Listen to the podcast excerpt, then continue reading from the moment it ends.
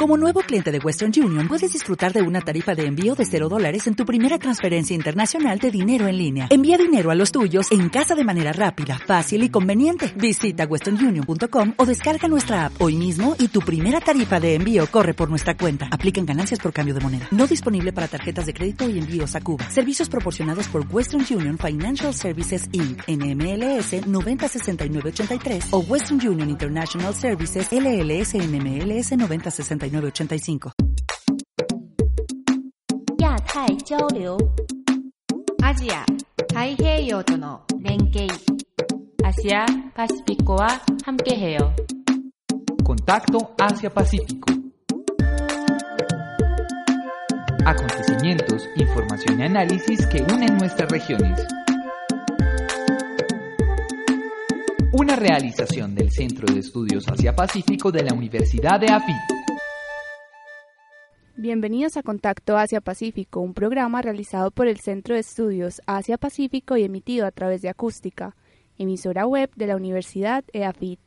Mi nombre es Laura Gómez y me acompañan María Arango y David Puerta. En esta emisión les traemos noticias de actualidad en la región y un invitado especial, Santiago Ramírez, uno de los fundadores de Contacto Asia-Pacífico, quien nos acompañará durante el desarrollo de nuestro programa número 100. Estos son los titulares.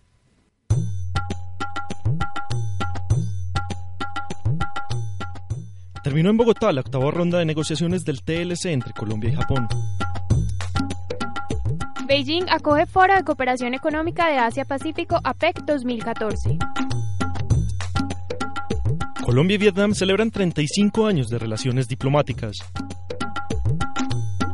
China crea una corte especializada en el manejo de derechos de propiedad intelectual.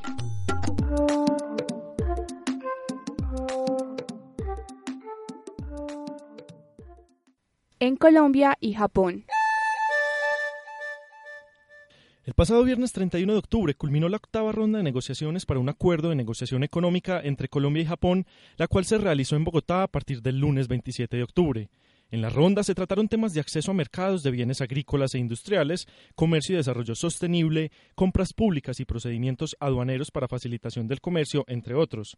La ministra de Comercio, Industria y Turismo, Cecilia Álvarez Correa, reiteró la importancia de esta negociación, pues se trata de la tercera economía más grande del mundo y un importante importador de alimentos.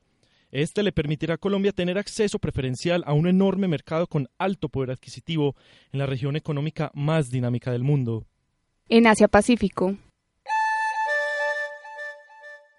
Los jefes de Estado y de Gobierno de las 21 economías que integran el Foro de Cooperación Económica de Asia-Pacífico, APEC, se reunieron del 5 al 11 de noviembre en Beijing, donde se realizó la vigésimo segunda edición del foro. Los líderes discutieron temas relacionados con la liberalización de comercio e inversiones, facilitación de negocios y cooperación económica y técnica además de un proyecto para ampliar la conectividad en el Asia-Pacífico, que permitiría efectivamente el desarrollo del comercio y las relaciones económicas entre los miembros. En cuanto a la participación de la Alianza del Pacífico, la presidenta de Chile, Michelle Bachelet, sostuvo que su país, junto con México y Perú, podrían interceder para que la Alianza del Pacífico sea observadora de APEC. En Colombia y Vietnam. La viceministra de Relaciones Exteriores de Colombia, Patti Londoño Jaramillo, y el embajador en Vietnam en Venezuela, concurrente para Colombia, señor Go Tien Dong, en compañía de varios invitados, participaron el pasado viernes 7 de noviembre en un acto cultural conmemorativo de los 35 años de relaciones diplomáticas entre Colombia y la República Socialista de Vietnam.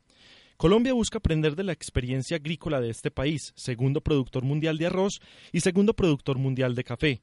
Los acercamientos bilaterales se han dirigido a la promoción de la cooperación técnica y a la profundización del relacionamiento político. En China, China avanza en la protección de los derechos de propiedad intelectual al crear por primera vez una corte especializada en el manejo de patentes, software, circuitos integrados y conocimiento tecnológico, entre otros asuntos. La corte especializada abrió en Beijing el pasado jueves 6 de noviembre y se tiene planeada la apertura de otras dos cortes similares en Shanghai y Guangzhou.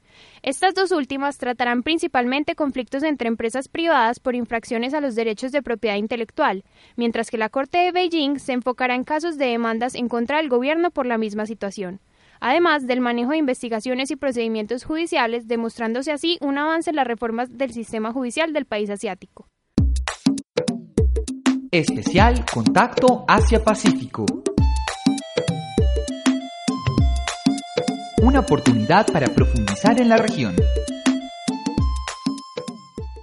Contacto Asia-Pacífico es un programa que tiene el objetivo de fomentar el conocimiento sobre Asia-Pacífico a través de la presentación de noticias de actualidad en la región y el análisis de sucesos históricos y coyunturales que en algunos casos involucran las relaciones de los dos hemisferios del Pacífico. Este mismo lleva transmitiéndose desde el 2010 y ha llegado al programa número 100, por lo cual hemos invitado a uno de sus fundadores, Santiago Ramírez, negociador internacional de la Universidad EAFIT. Buenas tardes, Santiago. Buenas tardes, David. ¿Cómo estás? Muy bien, muchas gracias. Eh, contanos cómo llegaste al semillero o a interesarte por la región del Asia-Pacífico. Mi interés por, por la región nace eh, siendo muy pequeño, estudiando en el colegio. Siempre tuve una pasión eh, muy grande por, por las culturas y por los idiomas. Eso me llevó a que muy joven aprendí inglés y francés cuando terminé francés, estando en octavo de bachillerato, eh, me puse a buscar qué otro idioma quería estudiar. Y fue ahí donde quise, digamos que innovar o, salirme de, los, eh, de, los idiomas tradicionales y quise buscar un idioma distinto. Pero fue simplemente por convicción, no, no, no tenía ningún parámetro de selección empecé a buscar idiomas y encontré una oferta de idiomas asiáticos acá en EAFIT. Eh, en ese momento solo estaba japonés. Eh, decido empezar japonés y digamos que es ahí en ese momento cuando empiezo a interesarme más profundamente en la región. Digamos que fue un interés inicialmente cultural desde el lenguaje y ya después, estando metido ahí, estudiando más las culturas, sus religiones, eh, sus desarrollos económicos, el caso de China y demás, eh, hizo que fuera perfilando mi perfil profesional y, académico en esa rama. Entro a la universidad precisamente a estudiar negocios internacionales, continuando esa, esa pasión que llevaba desde niño. Eh, y mm, estando más o menos en tercer, cuarto semestre, siendo muy inquieto, buscando semilleros, participé en varios semilleros de la universidad, pues me enteré que había un semillero enfocado en Asia Pacífico, ¿sí? Y entonces es ahí cuando pues averiguo qué programas ofrecen, me interesan y decido aplicar para ser parte del mismo. Entonces ahí fue cuando creaste o empezaste a participar en la, en la creación de Contacto Asia Pacífico. Sí, digamos que cuando yo entré el semillero no estaba formado, se había formado y se había acabado. Y en ese momento Adriana Roldán, quien es hoy la, la directora del centro, eh, estaba buscando conformar un grupo de estudiantes que lo reactivaran. Eh, entre esas elecciones estuve, bueno, estuvo varios compañeros míos y yo, y dentro de esa reactivación se tomaron nuevos proyectos, nuevas iniciativas. Una de esas iniciativas estaba enfocada en lograr que más gente se enterara de lo que estaba pasando en la región, ¿sí? lograr llegarle a los estudiantes, a empresarios, con noticias muy prácticas, ¿sí?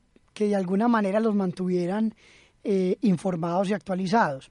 Entonces ahí es donde decidimos que para lograr eso, un programa radial de corto tiempo podría cumplir ese objetivo. Y fue ahí donde nace esto que ya lleva 100 emisiones y que nos tiene muy orgullosos y contentos a todos. Ahora, ¿En qué te ha beneficiado todo este conocimiento y toda esta experiencia que adquiriste en algún momento en el semillero y a lo largo pues de, tu carrera profesional, eh, lo que te aportó el Centro de Estudios Asia Pacífico? ¿Cómo te ha beneficiado eso para tu vida profesional en este momento? Necesitaría mucho tiempo para responder esa pregunta porque tengo que decir que hoy todo lo que está pasando en mi vida eh, gira en torno a, a eso, a lo que es Asia y la única forma en la que llegué a eso fue con lo aprendido durante esta época eh, estudiantil. No a decir que solo del semillero o del programa Asia Pacífico, lo aprendido desde que estudiaba los idiomas.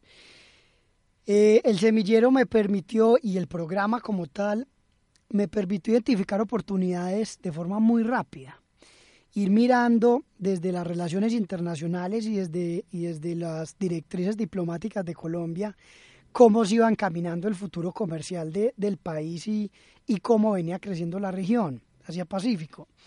Eso hizo que desde muy temprano estuve guardando todas esas oportunidades, analizándolas, eh, hasta que una, uno o dos semestres antes de terminar la carrera, consolidé eso con un compañero de la universidad en unos proyectos de negocio, ¿sí?